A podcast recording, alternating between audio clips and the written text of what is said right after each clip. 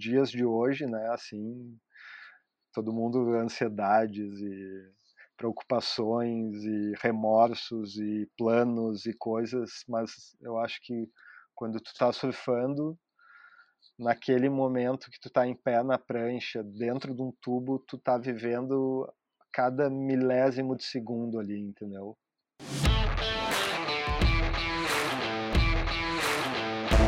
Fala galera, seja bem-vindo a mais um Outro Jeito. E o meu convidado de hoje é o Cristiano Bens, mais conhecido no lado extremo sul do mapa brasileiro como Grão. O Grão é um surfista gaúcho de onda gigante casca grossa que, por sorte, o destino nasceu em uma das famílias pioneiras do surf brasileiro. Ele começou a surfar com 6 anos de idade e, sem surpresa nenhuma, já ficou de pé logo na primeira onda. A primeira prancha, aos 7 anos, feita sob medida. A primeira onda, uma direita inesquecível aos 11. E foi assim que o surf e o grão se tornaram amigos inseparáveis. De lá para cá ele já surfou, já surfou os melhores picos do mundo e se tornou um surfista completo, botando para baixo em ondas gigantes, entubando os melhores swells e fazendo a cabeça nas valinhas em dias pequenos. Para ele não tem onda ruim. O importante é surfar. O episódio de hoje é sobre dedicação, sobre viver a vida baseado no que você ama, sobre desenvolver a sua arte até os mínimos detalhes. Mais do que tudo, sobre a incansável busca para provar que sim, existe um outro jeito. Cris, conta pra gente de como que tudo isso começou, de onde que veio o surf e, fala pra gente um pouco dessa história aí. Beleza, obrigado aí pelo convite para contar um pouco da minha história e legal a, a introdução aí, muito bacana. Cara, tudo começou com, quando pequeno, né? Tipo, aquela história, eu passava os verões em Torres, que é a praia no extremo norte do litoral gaúcho, divisa com Santa Catarina. E meu pai e meus tios pegavam onda.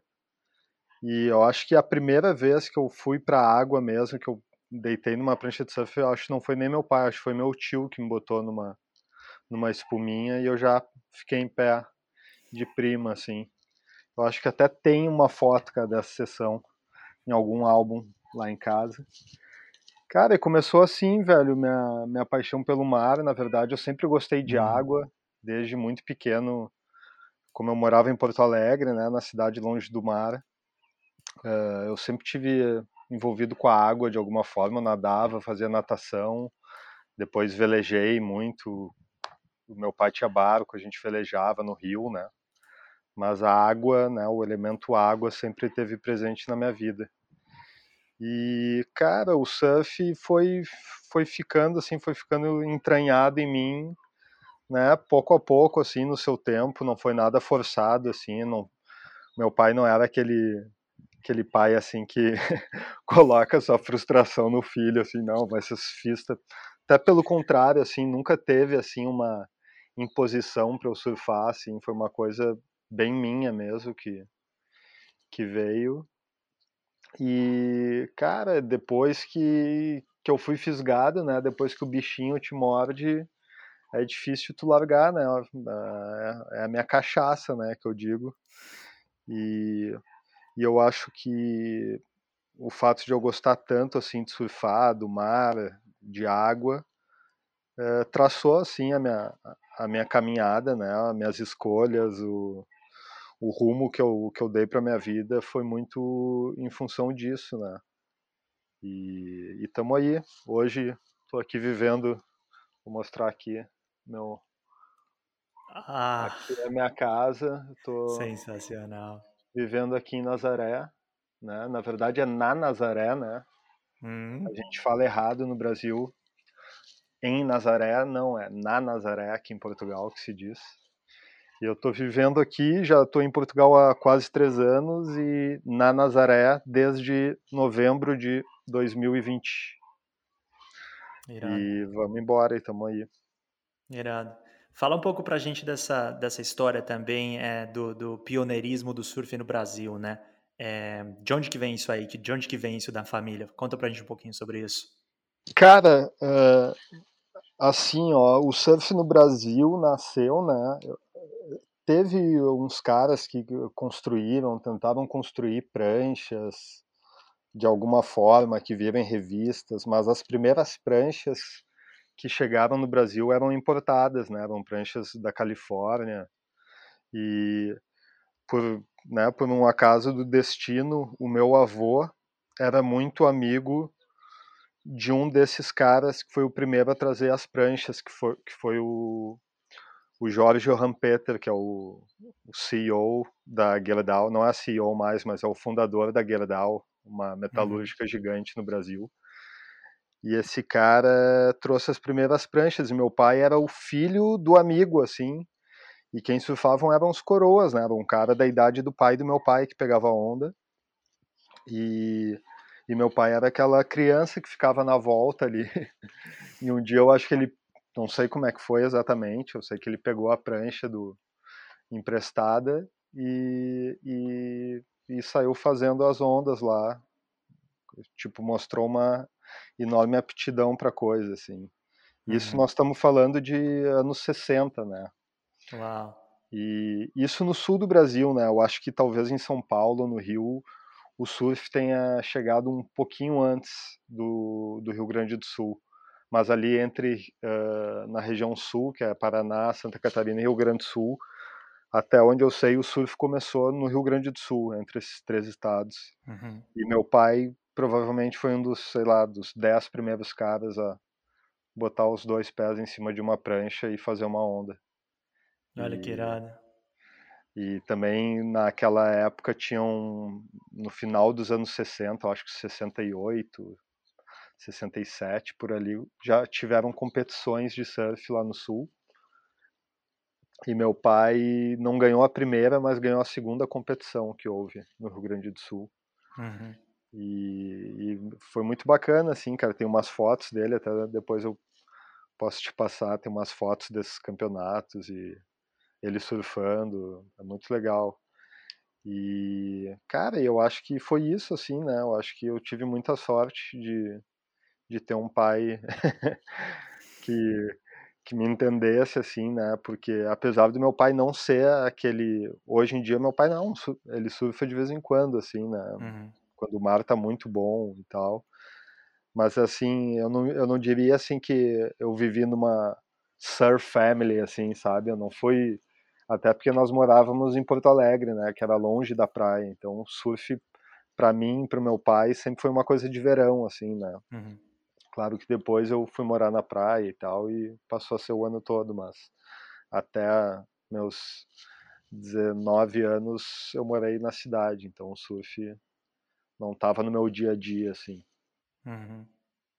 E fala pra gente um pouco desse lance aí da, dessa onda inesquecível, né? 11 anos de idade, é, você está com 40 hoje, lembra dessa onda como se fosse ontem, né? Conta pra gente porque ela marcou tanto. Então, uh, eu comecei a surfar com 6, 7 anos, né? Mas aquela coisa de espuma, de alguém te empurrar na onda. Eu me lembro depois que meu pai fez a minha prancha, ele me botava lá pro fundo assim para não pegar para pegar a onda na parede, mas ele sempre me empurrou, né? Eu dava uma zingicada uhum. animal, tomava uns caldos bizarro. E a minha primeira onda que eu digo, né, foi a primeira onda que eu peguei remando, né, que eu entrei na onda, dropei e corri a parede, né? E cara, eu lembro desse dia, eu tinha uma turma de amigos que eles eram três primos que era o Rodrigo, o Chico e o João Manuel. Uhum. E os pais deles, todos eram assim da mesma idade do meu pai, da, amigos do meu pai. E eles meio que se revezavam assim e levavam os moleques para surfar. E num desses dias aí, né, que, que eu acho que foi o pai do Rodrigo que nos levou, não tenho certeza agora. Mas a gente foi surfar num dia assim que é o clássico do sul lá, que é depois que cai a chuva, dá aquele temporal de verão, assim, depois do temporal bate uma brisa de terral, assim. E tava um mar, para mim, na época tinha um metro, mas devia ter hoje, devia ter, menos de meio metro, mas na minha cabeça tinha um metrão para uhum. moleque de 11 anos. E, cara, eu me lembro que foi a primeira onda que eu peguei, assim, eu não conseguia entrar nas ondas, eu acho que eu fiquei observando os outros surfistas e vi que tinha que ficar mais embaixo da onda que não uhum. podia ficar esperando muito atrás. E aí, nesse dia, me coloquei no lugar certo, remei, subi na prancha e saí correndo a parede, assim, gritando de emoção. Cara, foi animal, velho. Eu lembro a sensação, assim, até hoje, assim, eu lembro do. Tenho meio que um flash, assim, uns flashes na minha cabeça, assim, desse dia. E foi marcante, né, cara? Assim, assim como depois algumas outras ondas boas que o cara pega na vida ficam gravadas para sempre. Eu acho que essa primeira onda, assim, a primeira vez que eu senti a prancha ganhando velocidade, assim, uhum. foi marcante mesmo. E mudou uma chavinha? Você acha que aquele dia ali que você falou, é isso, descobri? Cara, acho que, que, que sim, mas eu acho que essa chavinha foi, né, ela foi assim, gradativamente virando, né, uhum. e, mas eu acho que, eu, que assim, a decisão de de querer ter uma vida perto do mar e tá, tá ter o surf assim mais no meu dia a dia foi uma coisa que foi acontecendo gradativamente assim eu cada vez né morando na cidade podendo ir para a praia só final de semana eu ia sentindo um, né, uma frustração assim uma angústia puta e, e normalmente o clássico é na segunda-feira lá onde eu vivo tipo e, porra, o cara ia pra praia na sexta de noite, surfava sábado e domingo, e domingo de volta pra cidade. E, e foi assim, cara. Uhum. Só que, e também outra coisa que eu me lembro, assim, era. Eu passava o verão inteiro na praia, né? Uhum. E eu me lembro quando acabava o verão, assim, chegava final de fevereiro, início de março, que recomeçava as aulas, me dava, assim, uma uma tristeza, assim, uma agonia, assim, de puta, acabou. Só, só em dezembro de novo agora, assim, era muito foda, assim, esse sentimento de, de, de deixar a praia, assim, né, de, uhum. de levantar o acampamento e voltar para a vida na cidade, assim, era bem complicado. E Aproveitando... Assim... Pode falar. Hum. Não é, e foi assim, né, cara, foi uh, aproveitando as oportunidades, né, e também mexendo uns pauzinhos. Eu me lembro quando eu fazia faculdade em Porto Alegre, teve um tipo um semestre que eu que eu fazia cadeira de terça a quinta. Uhum. E aí eu podia fazer final de semana prolongado, podia ir quinta de noite para praia e voltar na segunda de noite, né? Comecei até que chegou uma altura que eu fui morar na praia e não e eu acho que desde então minha vida foi na praia, ou quase teve alguns momentos que não, mas grande parte dela foi perto do mar. Aí virou segunda segunda, né? Aproveitando esse lance da escola que você comentou antes e faculdade, com, com toda essa influência do surf na sua vida e desde cedo e, e obviamente essa paixão que foi crescendo, mas que você descobriu também muito cedo, como que era a escola, como que era a faculdade, como que você encarava e como você pensava nisso, né? Cara, eu nunca, para ser bem sincero, assim, eu, eu quando eu tava na escola, velho, eu tinha, eu não gostava da escola, velho. Eu achava, cara, eu achava meio, ficava meio indignado, assim, puta, o uhum. que que eu tô aprendendo isso aqui, meu? É, pontes de hidrogênio, fórmula de Bhaskara, me davam umas coisas assim, que merda é essa, meu? Pra que, que eu vou usar isso na vida? e eu também não era um cara muito, sei lá, nunca fui muito, assim, como é que eu posso dizer, tão sociável assim, que ah, sentia aquela saudade da, da, escola, dos amigos, eu sempre fui meio na minha, uhum. meio bicho do mato. Então, cara, a escola para mim foi bem penoso, assim. Eu me lembro quando eu terminei o colégio, eu falei, bah, graças a Deus, cara, acabei. Eu acabei o colégio muito novo, velho. Eu acabei a escola, eu tinha recém feito 17 anos. Uhum. E entrei na faculdade com 17 anos recém-feitos. E também entrei na faculdade, entrei em comércio exterior, na Unicinos, que é uma faculdade, uma universidade que fica em São Leopoldo, que é tipo uma hora de Porto Alegre com trânsito, assim, é 30 quilômetros de Porto Alegre, mas com trânsito dá uma hora de carro. E, cara, e também, meu, estudava assim mais por um dever assim de ter, né, um de fazer um de ter um ensino superior do que por achar que aquilo era o caminho e vou fazer carreira nesse mundo. Eu sempre achei assim que que eu ia achar meu caminho assim sozinho, sabe, que eu não ia me me enquadrar muito assim no no que é o normal, né? Aquela coisa seguir carreira numa empresa e crescendo numa empresa. Eu nunca fiz esse caminho. Nunca nem tentei para dizer que é ruim ou bom, assim. Eu uhum. simplesmente tomei o meu rumo e, e deu no que deu, né? pelo, pelo mal ou pelo bem, né? Tamo aí. Teve algum momento assim que você. É, algum momento que marcou, que foi que você falou, cara, tipo, isso não é para mim, igual você falou, e tem que ter um outro jeito, e eu vou embora e é isso. Teve algum momento assim ou foi uma coisa gradual também? Velho, o que aconteceu foi o seguinte: eu entrei na faculdade com 17 anos, como eu disse, e aí eu estudei dois anos, cara. Eu fiz dois anos de faculdade. Uhum. Uh, nesse esquema, conseguia conseguia estudar, né, teve uns semestres assim que eu fazia menos cadeiras, e eu fazia uns finais de semana prolongado, então já estava conseguindo ficar um pouquinho mais de tempo na praia, não perder o clássico da segunda-feira. E aí, quando deu dois anos de faculdade, eu decidi ir para Califórnia, cara, dar um tempo, né, sei lá, fazer tipo um intercâmbio assim, só que sem estudo, né, não tinha plano de estudar nem grana para fazer um curso no exterior.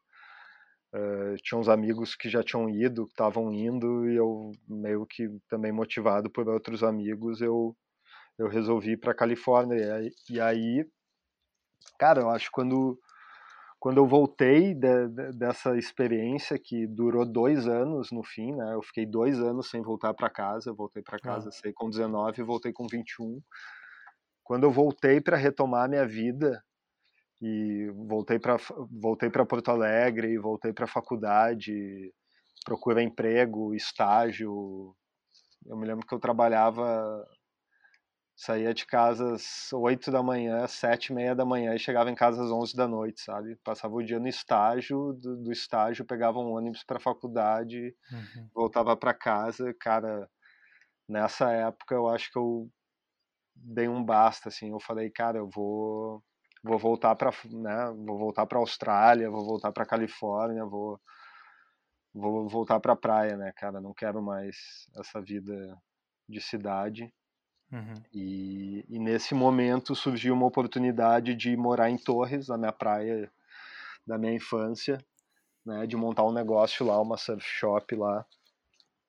E, e eu agarrei com as duas mãos, assim, cara. Eu mesmo que eu era bem novo, né? Imagina tu com 22 anos abrir um negócio sem sócios, né? Eu não tinha sócio, era meu negócio.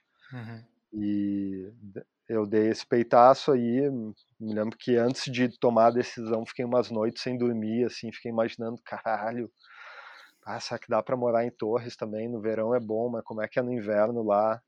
E na altura, né? Tô falando de quase 20 anos atrás isso.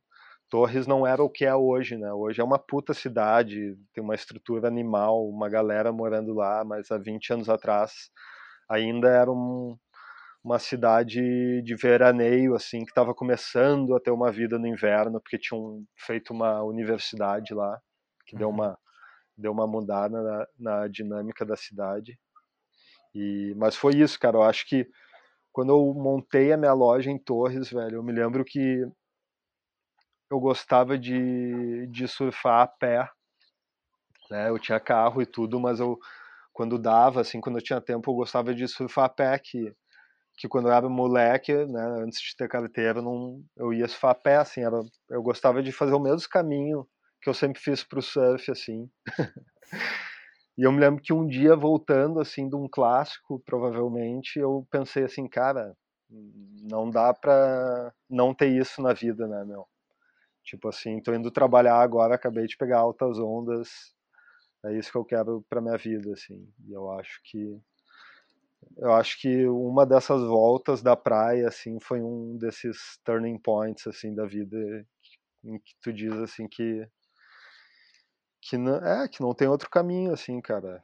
E, e, e foi isso, velho. E eu acho que desde então o surf só foi ficando mais e mais presente, assim. Eu acho que eu tô com 40 anos, assim, cara, eu acho que agora uh, mesmo, acho que eu tô, assim, no auge do da minha vontade de surfar, assim, é impressionante, assim, como eu, tipo, eu acho que eu ainda tô evoluindo, assim, eu acho que eu, apesar do corpo, já, já tem mais uma dor na, na lombar, não sei o que, o cara tá um, né, mas eu acho que, que eu vejo muita, muita, muito surf pela frente, assim, eu quero pegar muita onda ainda, pegar muito tubo, viajar, morar num lugar que tem altas ondas, eu estou morando num lugar que tem altas ondas e uhum. aqui perto eu dirijo alguns quilômetros para lá eu estou em Supertubos, aqui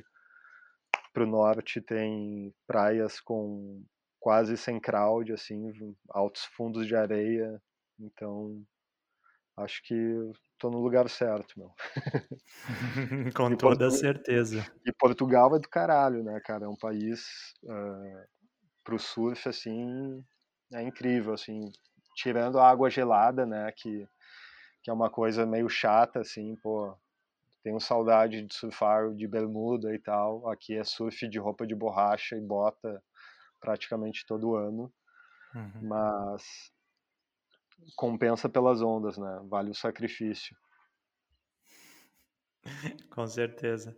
Você falou de Torres, né, que é a sua praia local é, é onde fica uma das ondas mais cabulosas do Brasil, né? Você tem no Tahiti, você tem em Chopo, no, em Hawaii você tem Pipeline e em Torres você tem a Ilha dos Lobos, né? Você já surfou as três. A comparação é justa?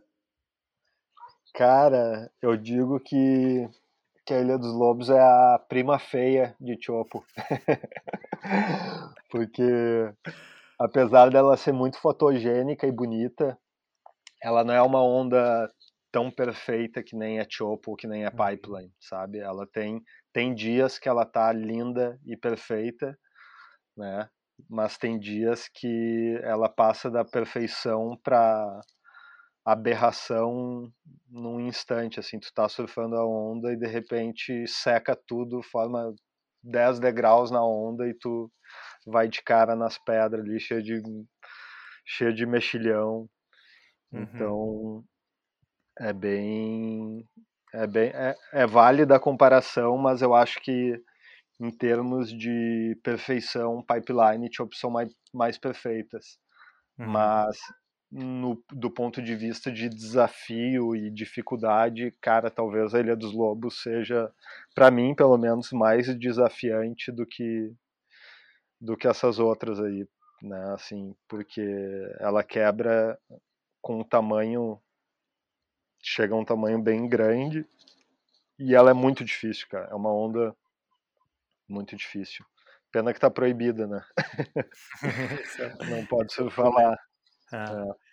Eu tô mostrando essa foto aqui agora do, é, do alemão de Maresias aqui quebrando essa onda gigante e você estava lá, né? Você, tá, você fez parte disso. Fala pra gente um pouco como foi surfar a Ilha dos Lobos quando era permitido e Sim. principalmente esse dia de swell incrível aqui, como que foi? Cara, esse dia aí, velho, foi 2003, se eu não me engano, 2002 ou 2003, que teve, teve um dia clássico, um swell que vieram vários big riders do Brasil todo para lá, tava o Alemão de Maresias, tava Silvio Mancusi, Formiga, Paulo Moura, eu acho que tava, o Pato. E e cara, esse dia foi o seguinte, velho, tinha uma galera fazendo tow-in e eu e uns amigos a gente foi no remo para lá. A gente pulou lá das pedras da Praia da Cal, que é a praia mais pro sul de Torres assim. Uhum. E, cara, só pra varar o mar, assim, passar a arrebentação e chegar no outside foi tipo 20, 30 minutos levando onda na cabeça. E depois mais uns 20, 30 minutos para chegar lá na Ilha dos Lobos remando. A ilha fica um quilômetro e quase dois quilômetros da costa, então é uma puta remada. E a gente chegou nesse dia, cara, e tava, eu acho que na altura, assim, eu nunca tinha visto de perto ela tão grande. E a Ilha dos Lobos, para tu ter ideia, ela, ela fica quase dois quilômetros da costa e quando tá grande, tu vê a baforada da, da praia. Imagina uma onda que tu vê abaforada a dois quilômetros de distância. E esse dia foi a primeira vez que eu vi desse tamanho uhum. bizarro de perto, né? Só que a gente chegou lá, eu acho que tinha uns cinco, seis caras remando e tinha dez jet skis, né? A gente não conseguiu nem chegar perto da onda. Né? Tava uma função, teve um cara, eu acho que foi o Pato, caiu do jet ski, o jet ski veio rolando na espuma, eu dei o joelhinho por debaixo do jet ski, cara, tem essa imagem filmada é bizarro, eu quase fui atropelado por um jet ski desgovernado. E aí, depois que, que, que rolou esse BO aí com o jet ski que perdeu, meio que a galera foi ajudar a resgatar e, e o Pico ficou sem jet ski, que foi a hora que o alemão de Maresias pegou essa onda animal. Uhum. E aí eu acho que o Pedra, que é local de Torres lá, e um dos caras que, que gosta também lá da ilha, eu acho que ele falou, aí galera, vamos tomar na remada agora. E aí a gente foi remando em direção ao pico. Só que esse dia, cara, tinha uma correnteza puxando pro olho do furacão, tava puxando mais pro pico. E a Ilha dos Lobos, quando não, quando tá sem onda, tu não tem muita referência, assim, porque ela, é, apesar de ser chamado Ilha dos Lobos, não é uma ilha, é, são só umas, é um recife, assim, são umas uhum. pedras perdidas no meio do mar, assim. E aí entrou essa onda que o alemão de Maresias surfou, que foi histórica, e eu dei o joelhinho mais deep do que ele passou. Ele passou mais pro, pro ombro da onda do que eu tava. Uhum. E, cara, eu lembro que eu dei o joelhinho, eu tava com uma prancha 7.2, eu acho. E eu me lembro de dar o joelhinho e bater perna, assim, para furar a onda, assim, eu não passava nunca a onda, assim, mas no fim eu consegui passar sem ser puxado mas foi animal, assim. No fim eu não peguei nenhuma onda esse dia, não tinha como, com a, uhum. com a uhum. prancha que eu tava, talvez com uma prancha 9, 10 pés, uh, eu conseguisse pegar uma, uma onda naquele dia, mas naquela época eu nem tinha culhão para isso, e o, equipamento também de onda grande mudou muito, né, cara? Uhum. Em 2002 a gente usava umas pranchas finas, estreitas, com aqueles bicos, parece o sapato do Aladim, Hoje em dia as pranchas são muito mais carnuda e reta, é outra é outro tipo de prancha. Mas cara, no fim foi isso, a sessão, eu acho que na remada ninguém pegou onda naquele dia. Uhum. Eu acho que a galera que foi remando ficou só olhando. E no final a gente voltou de carona com o jet ski, eu acho que foi o Formiga, esse voltou com o cabo o cabo de towing, assim, uns quatro caras agarrados no cabo, ele bem devagarinho, voltando com a gente, tava né, sem braço de remar tanto. É. Cara, mas foi isso, e depois a ilha, uh, depois de, desse incidente aí que teve 10, 12 jet skis, a Ilha dos Lobos foi proibida, cara, de surfar uhum. e até de acessar ela, né? Ela tem um raio de 500 metros que ninguém pode acessar, mas o pessoal, né, de, vai às vezes meio no sapatinho, assim, pega umas ondas com o sol nascendo e volta para casa cedo. E foi isso que eu fiz, assim, nos últimos anos, né, uhum. nos últimos 15 anos, às vezes que eu surfei lá foi foi meio no sapatinho, assim, não, nunca pôde ser muito escancarado, né, o surf lá. E hoje em dia tá bem pessoal local lá tá controlando para ninguém surfar mesmo, porque sei lá, tem estão fazendo estudos para, né, a galera tenta viabilizar o surf lá, mas tá, cara, eu cansei desse papo aí de tentar viabilizar o surf. Eu a última vez que a última vez que eu surfei lá o IBAMA nos pegou na volta, o ICMBio, né, não é mais uhum. IBAMA. Uhum E eu até falei para fiscal, bah, olha aqui, eu vou fazer 40 anos, eu tô desde os meus 20 anos esperando né, regulamentar o surf aqui, porra, daqui uns dias eu não vou ter mais, né, não vou ter mais disposição física para surfar essa onda e Brasil, né, cara, as coisas demoram, vários interesses, tem que uhum. agradar o turismo, o pescador, o surfista, o ambientalista. Imagina tu fazer um projeto que agrade todas essas frentes, né? E esse é o desafio da Ilha dos Lobos, é fazer uma coisa que fique boa para o cara que explora turisticamente, que o ambientalista não não fique chateado, que o pescador entenda que não pode ficar pescando garopa ali, né? E os caras às vezes matam os leões marinhos porque os leões estragam as redes deles. Então tem muito esse problema de complexo. É, e... enfim, é bem complexo, cara, mas é uma pena, né, cara, porque é uma onda com um potencial internacional assim, cara, é um espetáculo da natureza e infelizmente, né, teoricamente ela não pode ser surfada, né? E tá lá, uhum. fica lá o pessoal olhando e aí quando dá a onda, tu tem que pegar e ir para Santa Catarina, surfar um outro pico, porque no Rio Grande do Sul, quando tem swell grande mesmo, não segura, né? É, como é tudo beach break, praia aberta, fica tudo passado, então tu tem que ir para Garopaba ou pro Cardoso, no Farol de Santa Marta, ou enfim, ou mais pro norte, tem uns outros picos. É um pouco frustrante, cara. Uhum. E, mas é isso, cara. A onda é muito, muito incrível, assim. Pena que, que é proibida. Como tudo bom na vida, né? Pois é. Agora vamos voar um pouquinho longe aí da, da sua casa e, e, hum. e pro Tahiti. Chopo. Como que é essa onda? Como que foi surfar lá? Como foi sua experiência e como que você descreveria? Cara, Tahiti foi um lugar que eu acho que a primeira vez que eu vi uma foto ou vídeo de Chopo, o negócio me marcou de uma forma assim, porque ela era uma onda muito diferente de tudo que eu já tinha visto. Uhum. Não sei se tu tá ligado numa sequência do Corey Lopes que tinha, foi propaganda do O'Neill, que era um dia em Chopo, uma onda quadrada assim, velho, um West Bowl que ele pegou. E aquilo ficou na minha cabeça, cara. Só que Chopo é um lugar bem complicado de ir, né? Do Brasil, assim, é longe, né? Na verdade, é um lugar que é longe de qualquer lugar do mundo, né? Não é perto de lugar, é no meio do Pacífico lá. Uhum. E caro, né? Também. É... A passagem para lá é bem caro, e lá é tudo em euro também, não é muito barato. Então, cara, ao longo da minha vida eu fui mais pro viajava mais para o México, que é mais barato e tal, para mais para perto.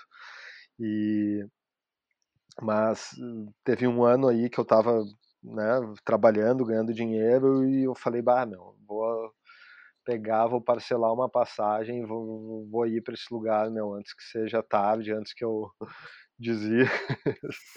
e fui, cara, foi 2014. Uhum. Eu marquei uma passagem Fiquei três semanas lá. Lá tem um voo por semana. O, o jeito que eu fui foi ah. é, é, Santiago, né, Porto Alegre, Santiago, Santiago, Ilha de Páscoa, Ilha de Páscoa, Papete.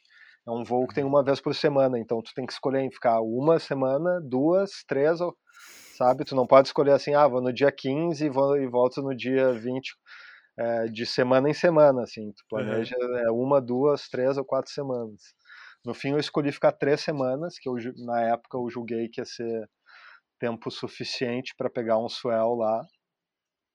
E, cara, eu me lembro que, puta, eu cheguei lá, cheguei de noite lá e tinha um contato de um amigo meu que já morou lá, foi me buscar no aeroporto e me colocou numa casa de um local lá, que era uma casa na frente do pico, velho, na frente. Tipo assim, eu acordava, fazia um cafezinho, assim, atravessava a rua e o cara tinha tipo uma tipo um espaço assim de uh, um quiosque assim de churrasqueira assim na frente da onda, na frente da onda, a onda é lá longe, mas tipo via a onda de casa assim. Uhum. Uau. E, e cara, foi muito legal, velho. Eu fui sozinho, né?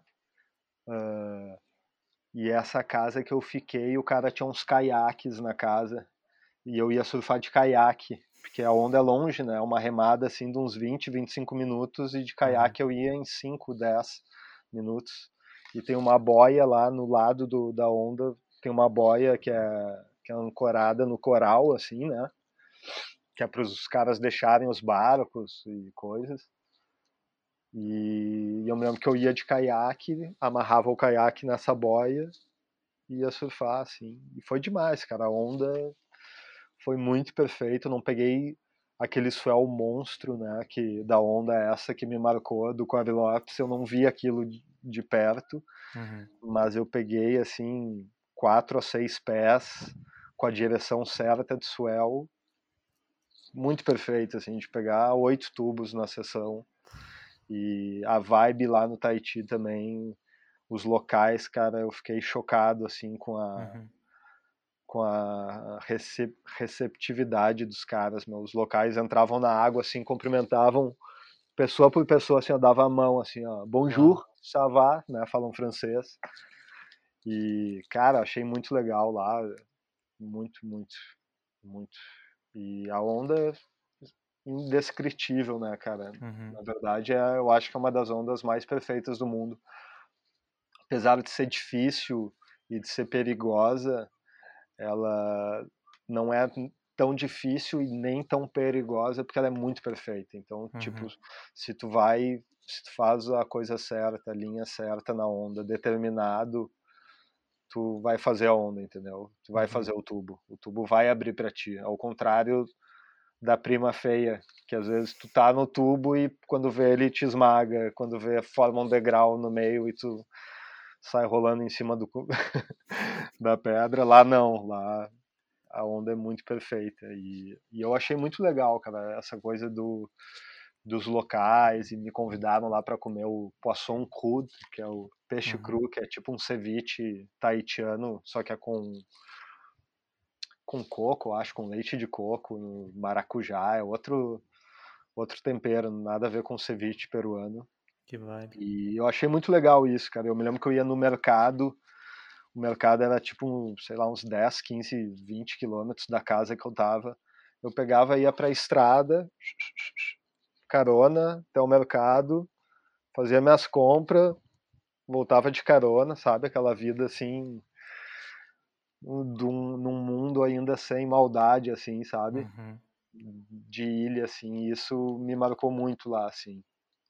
E uma coisa, outra coisa legal que aconteceu no Tahiti, que eu conheci no mar um dia um cara, um gaúcho, né, coincidentemente, que estava lá com a namorada e ele, o cara estava num veleiro e ele me convidou para embarcar no veleiro dele e surfar umas outras ondas e eu fui, a gente ficou, acho que eu fiquei duas ou três noites no veleiro com eles numa praia lá do outro lado da ilha, assim, lá no, uhum. No norte, em direção a Papete.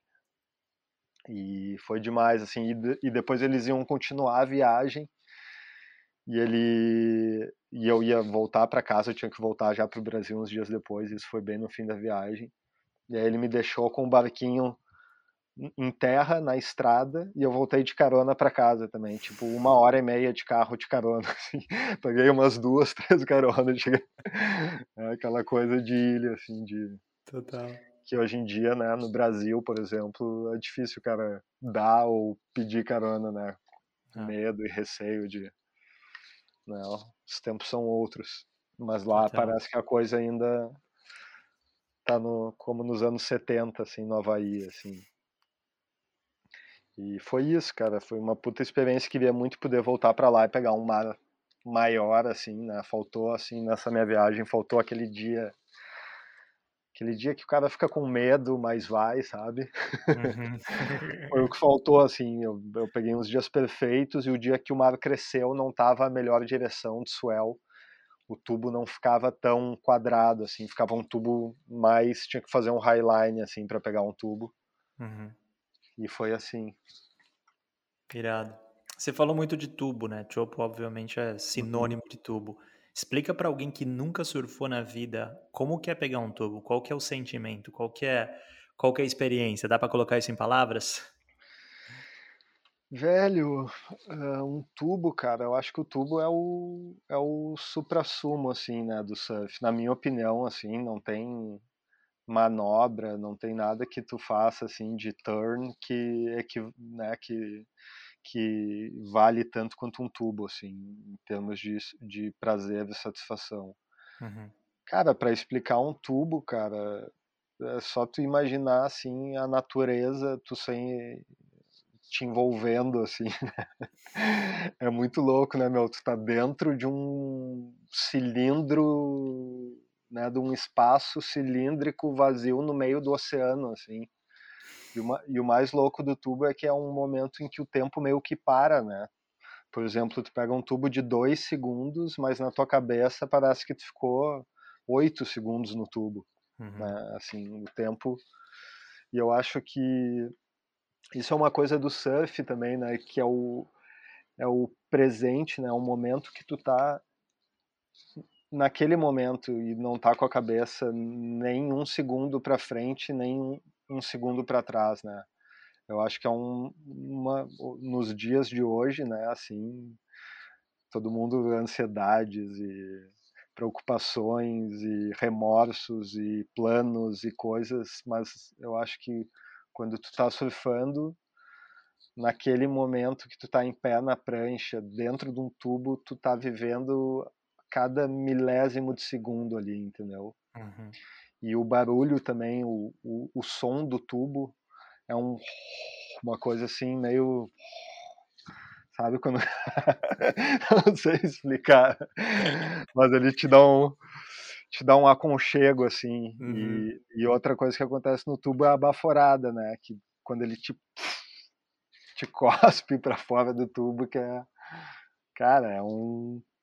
Sei lá, velho. É o, é o ápice do, da sensação. E tem baforadas, inclusive, em tubos grandes.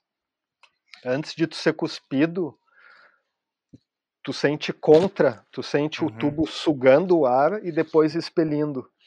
Então tu sente primeiro na cara, no México acontece muito isso. Uhum. Tu tá no tubo e tu sente ele te chupar para dentro assim, né? Tu sente um vento na cara e depois o vento nas costas, assim, é uma coisa. Se quiser dar uma olhada depois aí nos meus vídeos aí de eu tenho uns vídeos de GoPro assim que é o mais perto que uma pessoa que nunca pegou um tubo acho que pode entender o que é estar tá dentro de um tubo assim e ver aquele lip e, e multicolorido e uhum. de acordo com a luz do sol onde está o sol fica cristalina a água sei lá é uma é o melhor que tem no surf é pegar tubo é o que eu eu surfo para pegar tubo velho na real assim tipo tô nem aí, assim, para dar. Tipo assim, eu adoro fazer um surf de manobra e tal, mas, tipo, se eu pudesse só pegar tubo e não dar um cutback, eu só pegava tubo. Uhum. é, o, é o melhor que tem. Irado. Falando em tubo, tem algum lugar no Brasil com tubo de nível internacional? Não sei, talvez Fernando de Noronha, você já morou por lá, surfou muito lá, é esse o lugar, tem lugar melhor, o que, que você acha? Uh, porra, com certeza, cara. O Brasil tem muita onda boa. Uh, em Torres, onde eu vivo lá, tem dias que dá altos tubos, né? Mas é uma coisa muito rara, assim, ser um dia tubular, tubular. Uhum. Mas dá. Cara, Florianópolis dá altos tubos, né? Tem naufragados, Campeche, uhum. uh, ingleses, cara, tem muita onda tubular em Florianópolis, São Paulo, Rio. O que eu acho que a diferença do Brasil para outros lugares é, é que é, é, é, meio raro ou fecham os tubos ou dura um, dois dias, sabe? É difícil assim um lugar que é sempre tubo, que quando dá onda é tubo. Tem, tem esses lugares no Brasil, tipo Maresias lá, quando tem onda é tubo, no Rio lá tem, sei lá, no Leme, na Barra também são ondas tubulares. Mas tu falou de Fernando de Noronha, né? Fernando de Noronha é outro nível, assim. Eu acho que dentro do Brasil, tipo, Fernando de Noronha é um pico que não deve nada para nenhum uhum. lugar do mundo, assim, em termos de onda e de tubo, principalmente. Eu acho que é o Havaí brasileiro, né? E eu até vou te dizer que eu já fui para o Havaí e prefiro muito mais Noronha do que o Havaí, porque o Havaí Uau. tem um. Tudo bem, o Havaí tem muitas opções de onda. Eu acho que na época que eu fui eu nem explorei tanto assim todas essas opções de onda. Mas o Havaí tem muito crowd, cara, tem uhum. localismo sinistro. A época que eu fui, né, não tinha Covid, tinha rolava a Triple Crawl lá, que é que é, são três competições espalhadas ao longo da temporada, ou seja, muito profissional, muito fotógrafo, muito ego, muita pressão, sabe? O cara nunca. Eu lembro de ir no Havaí, assim, de surfar e, e a, isso que eu falei há pouco, de estar tá no presente e estar tá na onda, no Havaí é quase que tu não sentia isso, porque tu pegava, tu pega uma onda em pipe, tu tá preocupado se tu não tá rabina, rabiando ninguém, se tu, o fotógrafo não tá no teu caminho, se tu, sabe, tu tá com uhum. mil coisas na cabeça, assim. Noronha, velho, cara, tem dias em Noronha que o mar lá fica tão, tão perfeito quanto não digo pipe, porque pipe é fundo de coral e Noronha lá a maioria das ondas quebram em, em bancadas de areia, mas é um pico assim internacional e água quente, verde, esmeralda. E às vezes tu pega uma onda assim, tem um cardume de sardinha na base da onda, assim, parece que é um coral a onda, assim, daquelas sardinhas assim. Cara, Noronha é muito foda, velho. Eu passei uh, quase um ano lá, eu fiquei 10 meses morando uhum. em Noronha em 2000 e, entre 2012 e 2013 eu fui a trabalho para lá, eu gerenciava um restaurante, loja, espaço de eventos que tinha lá, que ainda tem lá. E, cara, foi um, uma época da minha vida que foi muito animal, assim, pro surf, assim, de pegar onda só de calção e ia pra praia de carona também, que nem Tahiti. os manos de São Paulo lá alugando os bugão lá, 400 real a diária, só na carona, pra lá e pra cá. Uhum. E foi muito massa, cara. E Noronha também foi onde eu conheci a minha mulher, uhum. a Fernanda, que tá comigo até hoje, que tá aqui em Nazaré. É. A gente se conheceu lá no fim da, dessa minha estada de quase um ano a gente se conheceu lá, então foi foi uma passagem da minha vida assim muito especial assim. Aquele tempo de ilhéu, né, eles chamam. Quem vive uhum. na ilha são os ilhéus.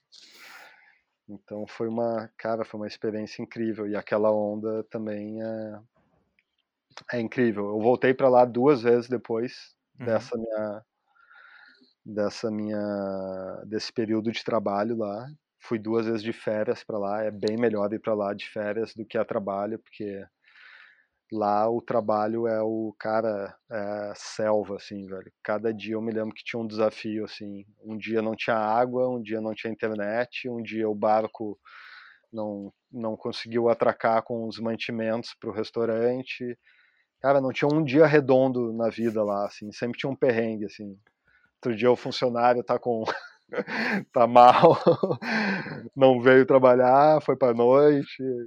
Cada dia tinha um, tinha um aperreio lá, velho. Não era fácil. Hum. Perdi uns cabelos lá, velho. Trabalhando lá, gerenciando um negócio, mas os tubos pagaram. foi o lado bom. Peguei muita onda. Irado. Você falou de localismo, né? É, uhum. Explica, explica pra galera, assim, é, o que, que é localismo e, e qual que é a sua opinião a respeito. Cara, localismo é, o, é aquela coisa, né? É um territorialismo, um bairrismo. Eu acho que é uma coisa que, que é presente no ser humano, né? Não é uma coisa exclusiva do surf, né? É aquela coisa do forasteiro, né? Tu chega uhum. num, num lugar que, que tu não pertence, os caras do local vão te olhar feio, né? E, cara, no surf, isso é bem acentuado, né, em alguns lugares, né? Tem, tem praias, assim, que o localismo é muito forte, assim, que, tipo, os caras veem que tu não é dali e já te mandam para fora, cara. Já aconteceu comigo no México de entrar num, num lugar lá na, na Barra Califórnia, entrar num pico que tem lá, assim, os caras nem pegar a onda de ninguém, fazer mal para ninguém, assim, eu não tive nem tempo de, de fazer alguma cagada no mar, os local já vieram, não, não, sai, gringo, out, uhum. fora. E, cara, o localismo é uma faca de dois gumes, assim, eu acho que por um lado tem gente que chega no lugar dos outros, né, que eu vou chegar na tua casa e vou achar que sou dono e sair fazendo merda, eu acho que nessa hora o localismo é válido e esse cara ir tomar um puxão de orelha e ser mandado para aquele lugar. Uhum. Mas por outro lado, é muito palha assim, né, cara, quando como aconteceu comigo no México, assim, tipo, Uh, de tu não fazer nada, assim, não pegar, não peguei onda de ninguém, não atrapalhei ninguém, não fiz nada, o cara me mandou sair, porra, por que, né? Eu, porra, eu ia pegar a sobra da sobra das ondas. Uhum. Foi isso que eu falei pro cara na ocasião, eu falei, meu, eu vou ficar aqui, ó, longe do pico, a onda que ninguém for, eu vou, e o cara, não, não quero saber, sai.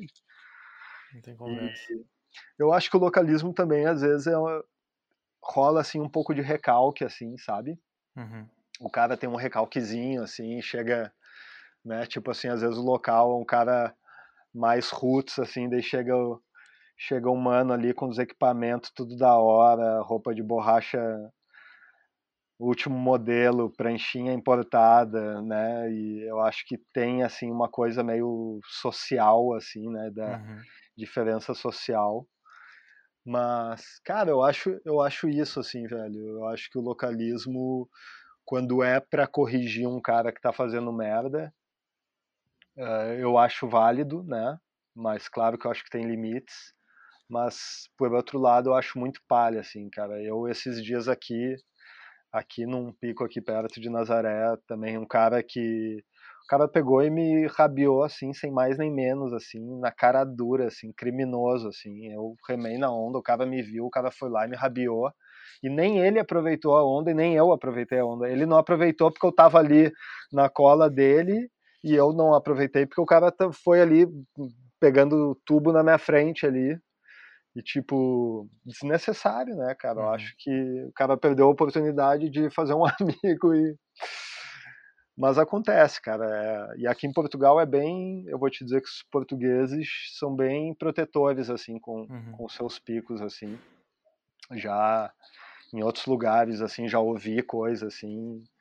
E já vi com, assim, outros caras sendo escorraçado do mar por nada aqui, assim. Uhum. Também vi cara sendo escorraçado do mar por ter feito merda, por ter rabiado, que daí, né, tem um pingo de um pingo de, né, de razão, né, da, uhum. de impor, mas eu acho palha, cara, eu acho que que é uma coisa que não condiz com, com, com o surf, assim, com o espírito, assim, é, é muito melhor tu estar tá surfando num ambiente amigável, que nem eu falei que é no Tahiti, assim, os local vibrando e te cumprimentam e falam, vai, vai, vai tu nessa, vai, Cara, isso, isso é o mais legal do surf, não tu tá num lugar que, né, com todo mundo se olhando feio e se encarando e rapinando a onda um do outro.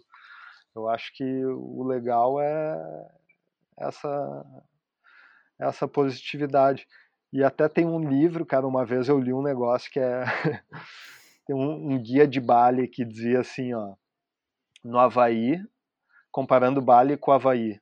Uhum. Que, tipo assim, isso há 20 anos atrás, né? Hoje em dia Bali tá que nem o Havaí, eu acho.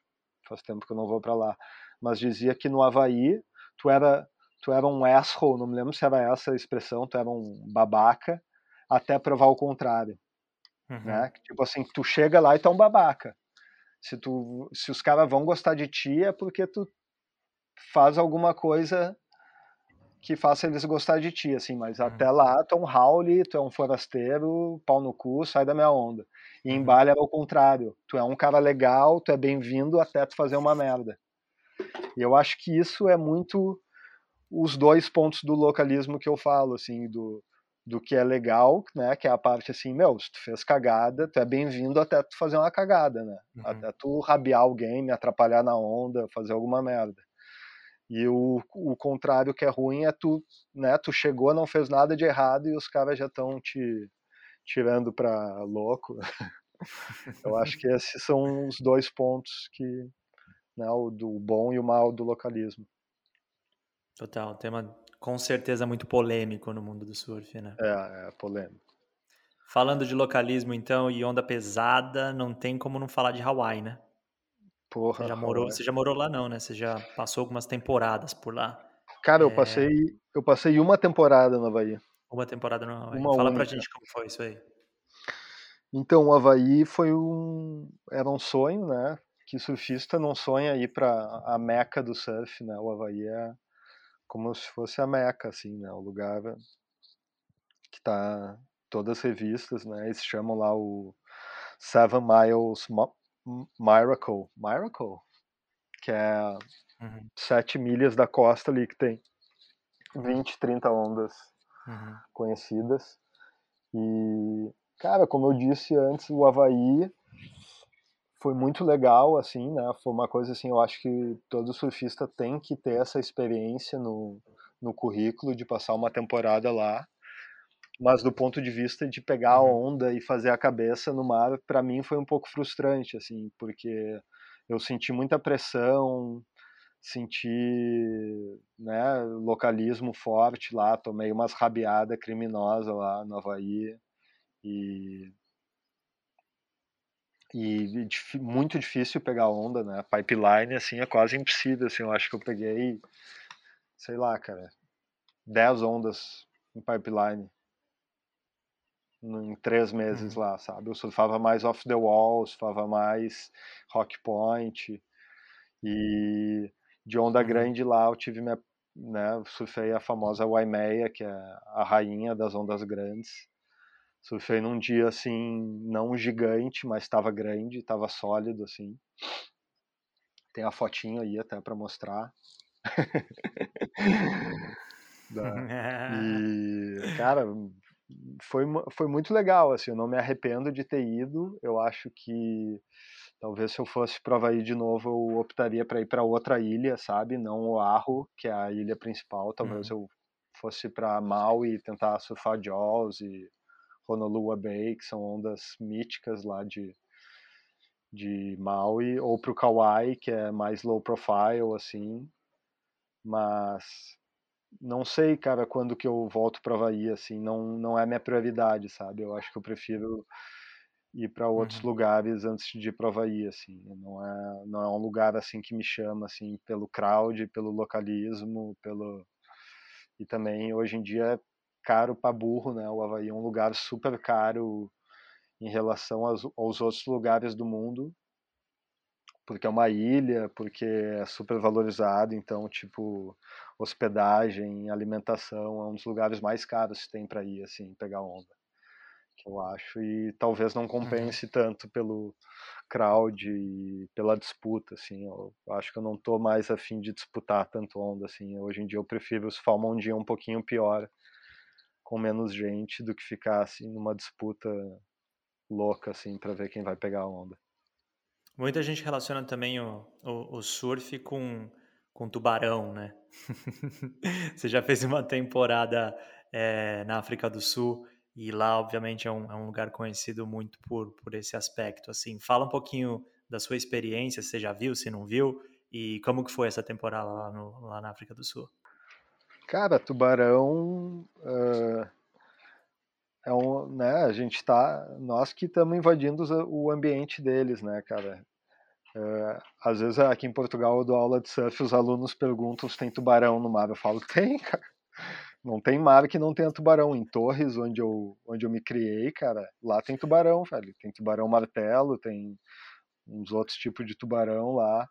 Não tem ataque, né? Na verdade, na África do Sul, até é uma coisa que eu aprendi lá, que eles falam que não é ataque de tubarão, né? É um, eles, eles falam que é um encontro, né? Que é tipo assim, um, uma casualidade uhum. de tu teu caminho cruzar com um tubarão. Na verdade, ele não tá te caçando, né? Ele não quer comer o homem.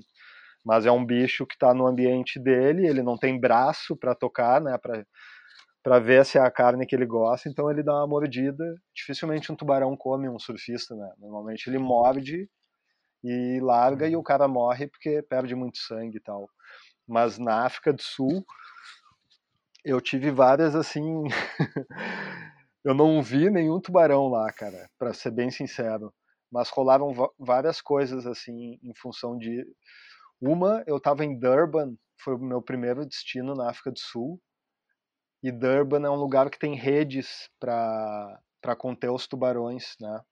E casualmente, na época que eu estava uhum. em Durban, era a época da sardinha, e é uma época do ano que eles tiram as redes para as redes não não pegarem os cardumes de sardinha. Não sei se é sardinha ou se é outro peixe que tem naquela época que eles têm que tirar as redes. Uhum. E eu me lembro que em Durban eu surfava assim meio preocupado com com os com os bichos, né, meu?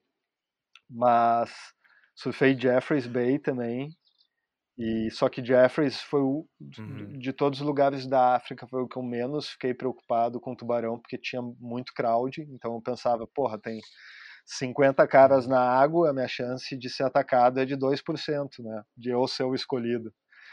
Enquanto outros lugares que eu surfei, teve um lugar que eu surfei sozinho na África, velho, que é Coffee Bay, que é um lugar que depois eu descobri que é antro uhum. de tubarão, velho. Cara, meu, foi um surf assim nada relaxado, saca? Eu me lembro que eu queria estar toda hora pegando onda, assim, eu não queria ficar parado.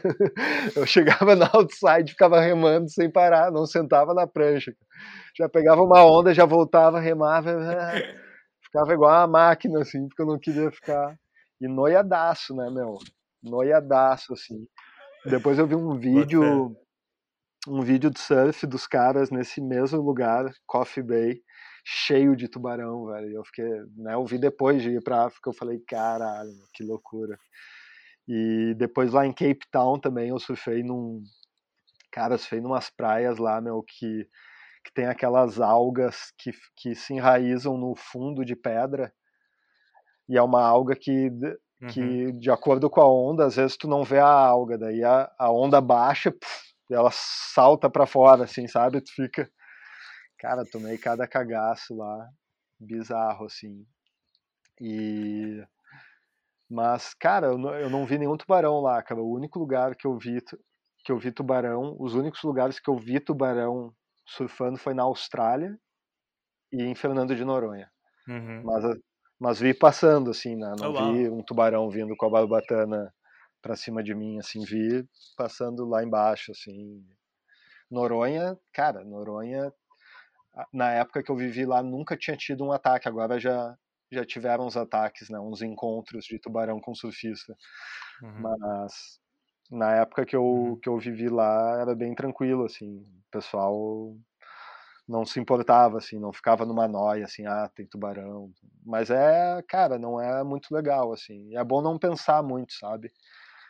O melhor de tudo quando tu tá num lugar que tem tubarão é tentar não pensar, né, meu? Se acontecer, aconteceu. Mais fácil tu sofrer um acidente de carro do que um tubarão vir te morder, né, cara? Então tem que tem que tem que ir pela estatística, fácil. né? Muito tem que confiar fácil. nas estatísticas e tentar não pensar nos bichos e e torcer para que ele não pense em ti, né? Ficar cada um no seu, cada um no seu quadrado. Mas é isso, cara. Mas é, é, para, é não é legal, né, cara, de surfar assim. Eu me lembro que na Austrália também, é, uma vez a gente surfando numa onda em Long Reef lá, que era uma onda assim mais para fora. Cara, eu me lembro que no meio da sessão, assim, eu acho que vi umas barbatanas, me deu uma paranoia, assim, cara, de, de tubarão, assim, horrível, velho. E não é legal, cara. É melhor surfar, tipo, aqui em Portugal, ou, hum nunca pensei em tubarão aqui, sabe? Isso é bem legal. Meu, vou ter que botar um moletom aqui rapidinho. Não tem, né? Tá Acho que tem Acho problema tem, botar um moletom e ficar. Portugal, né? Vai uh, continuismo. Porque tá esfriando assim? aqui, Não, tá caindo o sol. e enquanto Enquanto competição, como que foi? Você, competiu? Você tem, você teve, é, fala um pouco sobre isso, assim, como que foi esse lance da, do surf competitivo para você também? Cara, de uh, competição, eu não sou um cara muito competitivo, eu acho, assim, mas eu gostava, assim, de vestir uma lycra, assim, e dar o meu melhor ali em 15, 20 minutos. Uh, no Rio Grande do Sul, lá onde, na minha terra, eu competi, assim, competi categoria Mirim, Júnior, Open, né? Uhum. Mas como eu era um, um cara da cidade, eu competia contra os locais, né? Os caras que surfavam todos os dias, era meio injusto, assim. tipo, os caras falam bem melhor que eu, né? Uhum. E mas eu até me dei bem já numas competições. Teve um ano que no Rio Grande do Sul lá tinha uma categoria que fizeram que se chamava categoria Free Surf, que era uma categoria para caras que não morassem na praia. Uhum. E e teve um ano, acho que foi 97, eu fui campeão gaúcho nessa categoria. Uhum. Que era uma categoria assim que tipo o nível era um pouquinho mais baixo, era mais para caras na mesma realidade que eu, assim, surfista de final de semana. E aí eu fui campeão nessa categoria, mas uh, o que mais me, me afastou de, desse mundo de competição são, foram as condições do uhum. mar uhum. nas competições, né? Que o surf é uma coisa que é bom fazer de manhã cedo, com vento terral e tal, e competição normalmente vai o dia todo, às vezes tu entra no mar, o mar tá um lixo, não tem onda, ou tá uma mexedeira, o mar todo balançado, horrível. Então, para mim, tipo, ter que mostrar o, o teu melhor numa condição horrível às vezes é vergonhoso, né? Assim, às vezes tu entra uhum. no mar e é feio o surf, assim, um mar que tu nem tá com tesão de surfar, assim, então não nunca me bateu muito, mas uh, depois de velho eu fiz algumas competições aí em condições de mar clássico, né? Eu competi em Fernando de Noronha, uhum. competi uma etapa do Campeonato Brasileiro lá de surf com o minha bateria até tava o Fábio Gouveia, a lenda. E, cara, eu fui fui bem na bateria, só que eu fiz uma interferência e não passei para para fase seguinte por causa dessa interferência que foi uma dá para fazer um episódio inteiro só narrando essa história aí, não tem como contar de forma muito curta. Mas até dá para passar aí, eu vou te mostrar o vídeo, que é cômica. E depois eu competi uma etapa do Pernambucano Pro lá também, com altas uhum. ondas. Mas também não passei por muito pouco minha bateria. E mas competir em lugar com onda boa, no mar tubular, eu tenho muita vontade, sabe? Tipo uhum. Tipo assim, se me convidassem para correr um campeonato em pipeline, ter a chance de surfar aquela onda com tu e mais três na água é meu sonho, saca? eu ia curtir muito, assim, ou o campeonato que tem aqui em Portugal, tem um campeonato que eles fazem que chama Capítulo Perfeito, uhum. Que, ele, que é um campeonato só para convidados, só cara tube rider, né, não é muito competição de manobra e coisa, e eles escolhem, assim, o melhor dia da temporada para rodar esse campeonato, assim, o meu sonho é que me convidem para esse campeonato. E dentro dessa né, dessa ideia de competir em condições clássicas. Eu, eu, eu, eu competi num WQS no México, uma vez em uhum. Porto Escondido, só que não tava o clássico mar. Foi um dia ruim de Porto Escondido, aí voltou aquela coisa de competir quando o mar não tá muito bom. Uhum. Mas foi legal, fiz um tubão na bateria, assim, tava um mar que o nível... Uh, as notas estavam muito baixas e eu fiz, tipo assim, uma nota muito boa, assim, pro, uhum. pro dia, assim, que foi um seis, eu acho, seis e pouco. E, tipo assim, tinha bateria que os caras estavam somando quatro, somando cinco, e eu fiz um seis, então foi, para mim foi um troféu. e em 2016, cara, eu realizei um sonho, que foi correr uma etapa do WQS lá de Arica, de uhum. El Gringo, que é tipo a pipeline da América do Sul, assim, que é uma onda esquerda e direita em cima da pedra, um tubo, é uma das ondas mais perigosas que tem, que eu já surfei. O, eu acho que o Adriano, o mineiro, quase se matou lá, uma galera já quase se matou lá.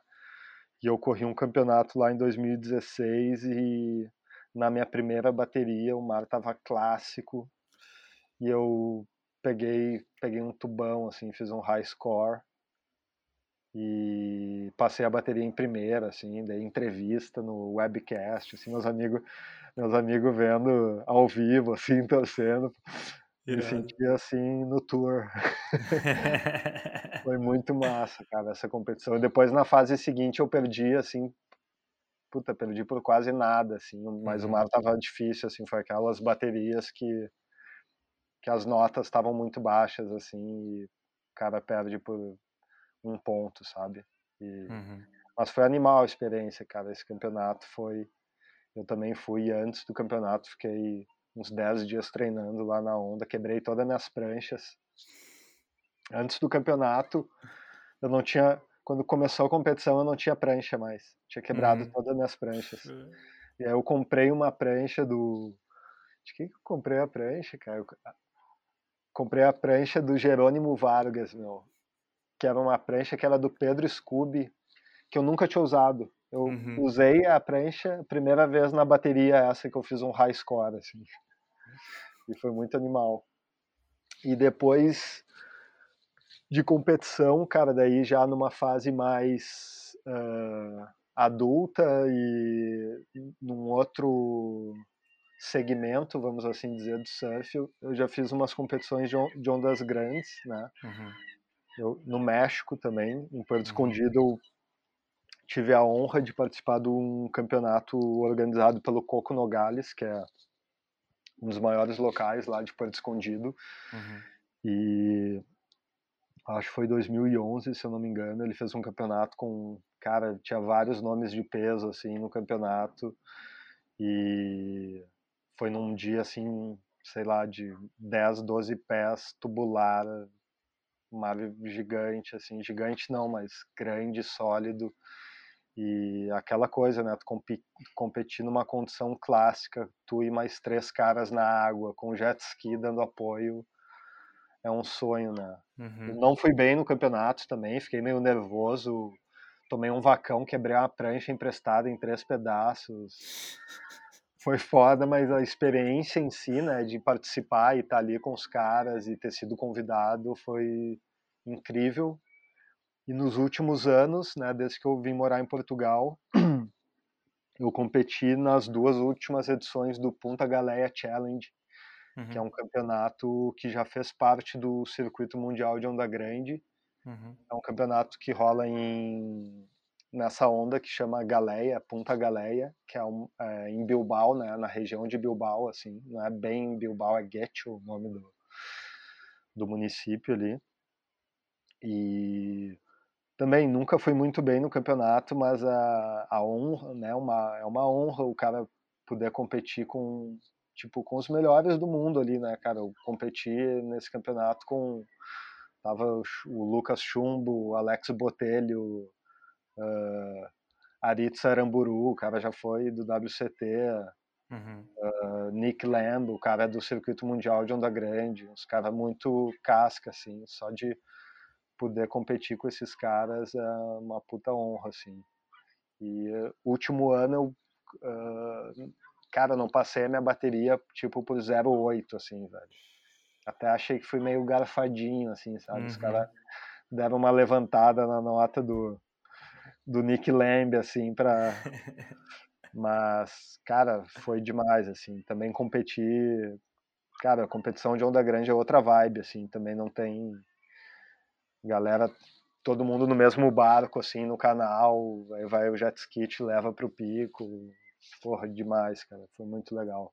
Espero que me chamem pros próximos aí. Fica e o louco, deixa eu falar, até tem tem uma coisa curiosa dessa competição, uhum.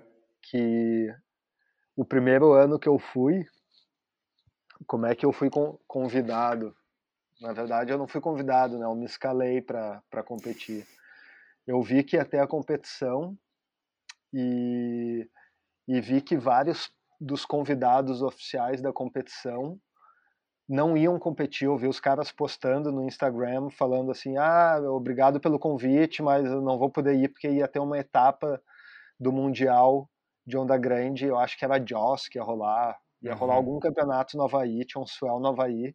Então, as estrelas, as principais estrelas internacionais do campeonato decidiram ir para o Havaí e aí eu vi, cara, será que vai sobrar uma vaga? Eu mandei um e-mail pros caras na cara dura, assim, ó, oh, meu, ah, sou brasileiro, gosto de onda grande, tô morando aqui, ó, tem uns vídeos aqui, umas fotos, pra tu ver que eu gosto. E aí o cara respondeu assim, não, vamos ver se vai ter uma vaga, eu te aviso. E aí um dia antes do campeonato, o cara me liga de manhã assim, ó, oh, vai ter o campeonato. Tipo, às nove da manhã, de um dia antes do campeonato, o cara me avisou que ia ter campeonato. Caraca. Cara, eu aluguei um carro. Eu tava trabalhando na escola de surf, dando aula com o telefone aqui, alugando carro, fazendo tudo. Eu aluguei um carro, velho, dirigi até o País Basco, oito horas de carro, uhum. dormi dentro do carro e eu não tinha prancha. Eu fui competir numa competição sem prancha. E eu no caminho fui ligando para um amigo meu que eu tenho lá no País Basco de São Sebastião. Uhum. Falei, cara, me consegue aí algum contato aí, algum amigo que tem uma ganzeira para me emprestar, blá, blá, blá. e no fim eu consegui. Cheguei no campeonato lá, conheci a minha prancha 10 minutos antes da bateria. O cara chegou assim, abriu a capa, ó. Pega essa aí, ó. assim, velho. Muito louco, velho. Mas foi animal, cara. E o País Basco é um lugar muito animal, velho. Uhum.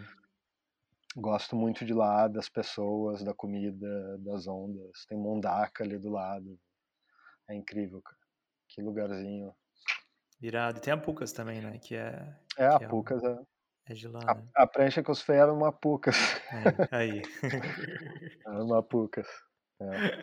Irado. Fala pra gente, você falou bastante agora de, de esse lance de onda gigante, né? De onde que veio essa loucura? De onde que de onde surgiu essa loucura de, meu, vou voltar para baixo de onda gigante? Conta um pouco pra gente sobre isso. Cara, é uma coisa assim, eu acho que vai acontecendo aos poucos, assim, sabe? Eu, eu no Brasil, assim, eu, né, tirando a Ilha dos Lobos, que não pode ser surfada, não tem muitas ondas gigantes, né? Assim, uhum. tem o uhum. Cardoso, tem a Silveira, que dá umas ondas grandes, né? Mas, assim, a nível mundial não são ondas gigantes, são ondas grandes, mas não são assim, não é Jaws, não é Nazaré, não é Waimea, não é uh, Mavericks, né?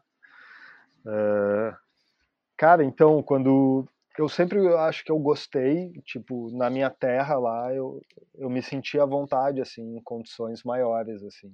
Eu acho que também o Rio Grande do Sul é uma escola boa para quem quer surfar onda grande, porque o, o mar lá fica bem complicado quando cresce, assim, tem que remar uhum. para caralho e tomar onda na cabeça. A onda em si não é grande, mas a, o ambiente é um ambiente que forma um bom surfista de onda grande, na minha opinião, assim, porque é difícil, sabe? É tipo que nem surfar Nazaré aqui, num, uhum. tu toma onda na cabeça e espumeira e é lá fora e rema e volta. Então acho que isso me formou um pouco. Mas o clique das ondas grandes eu acho que aconteceu na Austrália, cara. Uhum. Na Austrália não, no México, velho. Eu fui antes da Austrália, o México. Eu fui em 2000 a primeira vez para Puerto e eu me lembro que cara, foi até hoje eu já fiz várias temporadas, foi uma das melhores temporadas de onda que eu tive lá.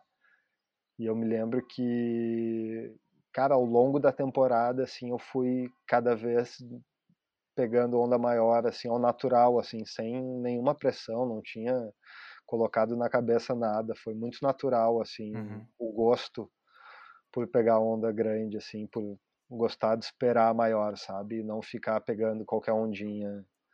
Eu sou aqueles caras que gosta de sentar e esperar uma onda boa em vez de ficar pegando 10 ondas mais ou menos assim.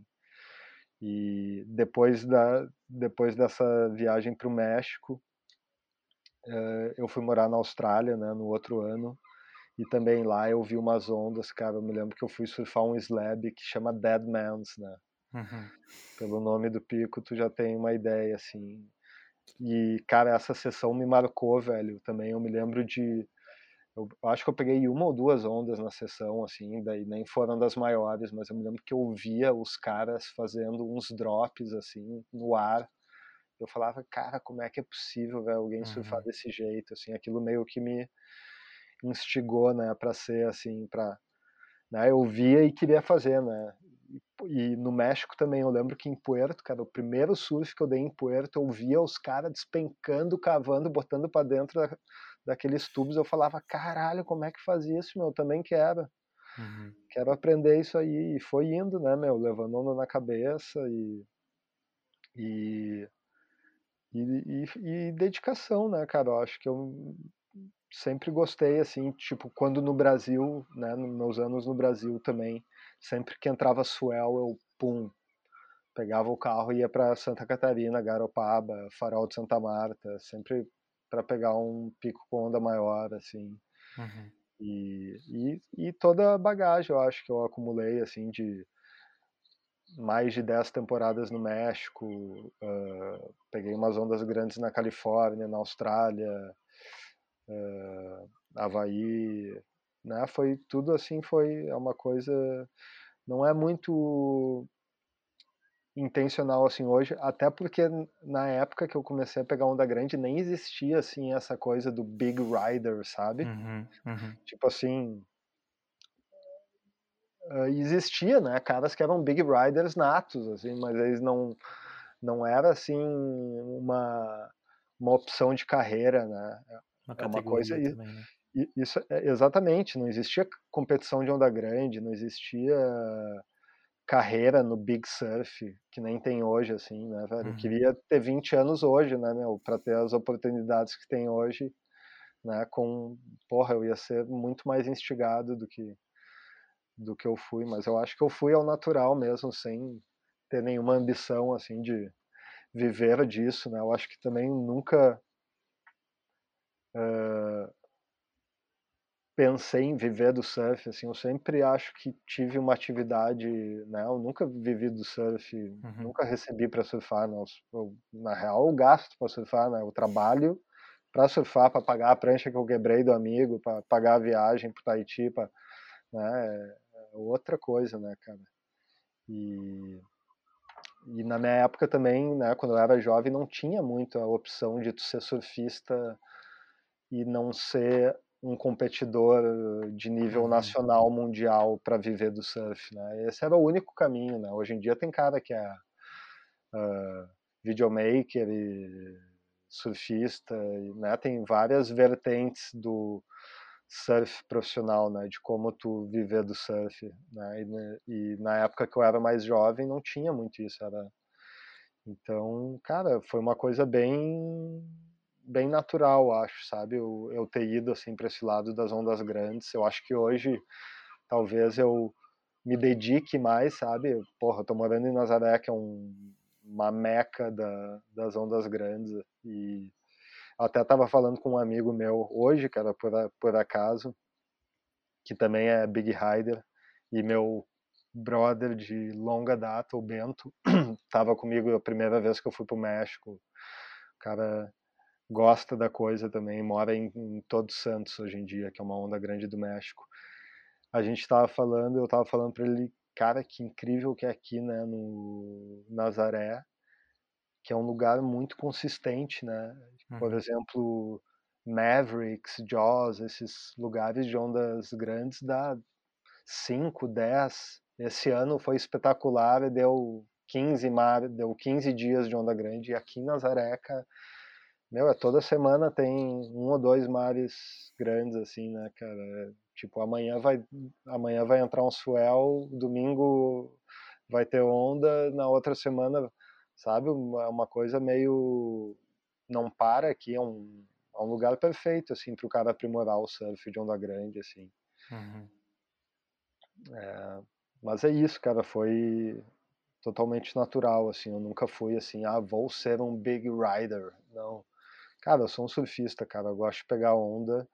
Uh, se tu me perguntar, eu prefiro pegar um mar de seis pés com tubo baforando do que onda grande, eu acho, cara. Assim, uhum.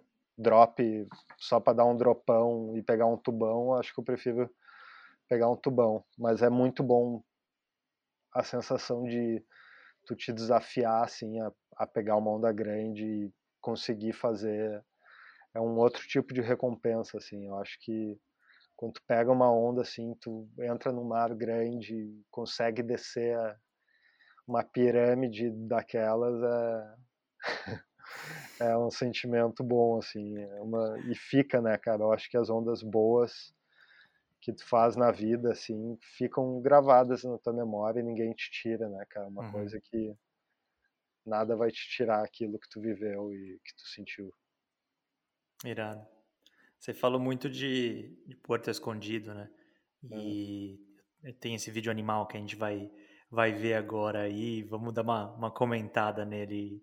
E queria ouvir a sua opinião, assim. A sua opinião não, né? Eu queria meio que você narrasse e contasse a história de como foi essa, essa temporada aí.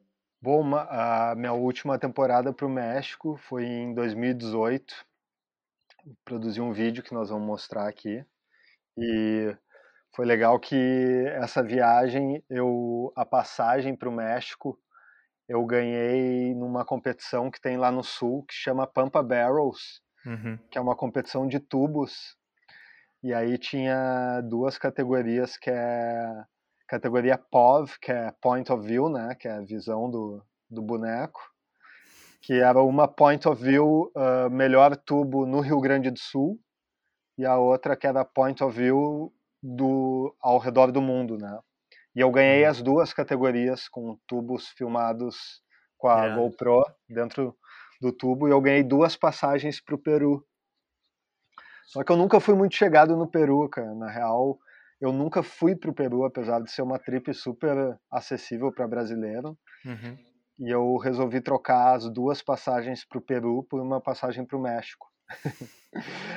e aí e eu fui em 2018 para uma temporada mais curta que eu já fiz no México. Foram uh, duas semanas só. Uhum. Não vi suel, nada. Peguei, marquei uns dias e falei, seja o que Deus quiser. E casualmente, cara, deu altas ondas, meu. Foi uma temporada incrível. E eu fiquei num. Fiquei num. Não é bem um hotel, assim, aluguei um quarto, assim, uma kitnet, num terreno de um local ali que é quase na frente da onda. E eu uhum. fui sozinho, né? Não levei a namorada. E eu me lembro que eu fui muito instigado para surfar, velho. E como em Puerto o crowd tá cada vez pior, eu botei na minha cabeça que eu ia ser o primeiro cara a entrar no mar todos os dias, velho. E eu acho que eu fiz isso quase todos os dias, velho. Eu acordava de noite, tomava café da manhã, de noite, escuro, e caminhava pra praia assim, cara, quase uma hora antes do sol nascer, assim, quando uhum. começa a querer dar uma clareada, eu já tava entrando no mar, assim. E porque a minha estratégia era pegar uns tubos antes de chegar o crowd, entendeu? Porque daí quando chegava o crowd eu já estava mais tranquilo, de cabeça feita, já assim, não, vai, pode ir nessa. Tava mais sangue doce. E mas foi isso, cara, foi uma temporada incrível. Peguei uns tubos bons, passar aqui. A prancha, velho, essa prancha do vídeo que aparece, é uma prancha que meu amigo Ogro fez para mim, que ela tá comigo aqui em Nazaré agora. É uma 711, uhum. é, quadriquilha com três longarinas, é uma prancha quase que inquebrável, tanto que ela tá viva até hoje. Aí é com a, uma outra prancha do Ogro menor, uma 6.0, um tubo uhum. que eu uhum. quase fiz. Aí um tubinho pequeno para os padrões locais. Uhum. Essa é a prancha, ó, cara. E tubos. Pois é, cara. Ah, deu muito tubo. Essa onda aí foi sinistra agora, ó, cara. Uhum. O cara soltou a prancha ali, ó. A prancha ah. tirou 10 centímetros da minha cabeça. Olha agora a prancha. Quase tomei aquela pranchada ali. No fim, a minha prancha bateu na prancha do cara, quebrou toda a prancha do cara e a minha. Nossa. Essa aí foi um drop meio cachorro louco, quase perdi o controle, mas no México as ondas fecham muito, né? Mas às vezes aqueles segundos que tu anda dentro do tubo antes de fechar já, já valem o espetáculo, né? Uhum. Essa aí eu tava com uma monoquilha, esse tubo aí, ó. Foi com uma prancha que meu tio shapeou. Essa mesma prancha eu levei para o México em 2010. Essa prancha ela tá até hoje lá. Eu deixo lá com um amigo meu local. E, cara, foi uma temporada que eu peguei altas ondas, cara. Porra, tava meio iluminado, assim, eu acho que sabe quando o cara tá fazendo a coisa certa, não fazendo mal para ninguém, as coisas conspiram a teu favor, assim, eu acho que essa temporada foi muito isso, assim, eu tava muito focado em pegar as ondas e não não molestar ninguém. Hum. E tem um tubo agora mais pro fim que foi um, um tubo, um dos melhores tubos que eu já peguei até hoje no México Daqui a pouco. Aí, ó, mais uma fechadeira. Vaca. Esse tubo aí, ó. ah não, não foi esse ainda. Mas tem um amigo meu que tem um ditado que é o seguinte: quem diz que tá fechando é porque não gosta. Ou seja, quem gosta de tubo gosta de fechadeira também. Tem que tem que se acostumar. Faz parte, né? Agora, eu acho que a próxima. Essa onda aí, ó, foi hum. no meu segundo dia lá, velho. Imagina uhum. o cara chegar enferrujado, pegar esse tubo aí. Porra, foi mental. Irado. E aí eu voltando para casa de cabeça feita. e outra coisa louca que rolou desse vídeo, velho, foi que olha que irado, viagem, irado. eu voltei, eu voltei de viagem hum. E, tipo, uma semana no Brasil depois, roubaram meu carro, velho. Arrombaram meu carro e roubaram minha mochila dentro, com todas as imagens do México dentro do, do computador, velho. Que merda. E, e, por muita sorte, o cara que, que tinha feito a maioria das imagens desse vídeo, as imagens ainda estavam na lixeira do computador dele. Ele tinha apagado, mas não tinha limpado a lixeira. E aí eu consegui fazer com que um amigo que ainda estava lá desse um pendrive para ele, ele botasse as imagens no pendrive e me mandasse. Veio pela namorada desse meu amigo, chegou em mim. Foi assim. E aí eu Destino, consegui, né? consegui editar o vídeo, velho. E perdi todas as imagens de GoPro dessa temporada, velho. Todas. Ah, eu tava com um vídeo editado, assim, para lançar, para botar nas redes e, e perdi tudo. Mas acontece. Acontece. Vão-se as imagens, ficam as memórias. Cris, é, tem, tem, tem várias vacas aí, né? Você vê fechadeira, vaca, esquerda, direita, pá. É, como que fica o lance mais emocional, né? Você, como que você se prepara? Eu acho que é a primeira pergunta para tomar vaca em onda grande e, e, como que é a reação quando você está no meio daquela situação. É, fala um pouquinho disso pra gente.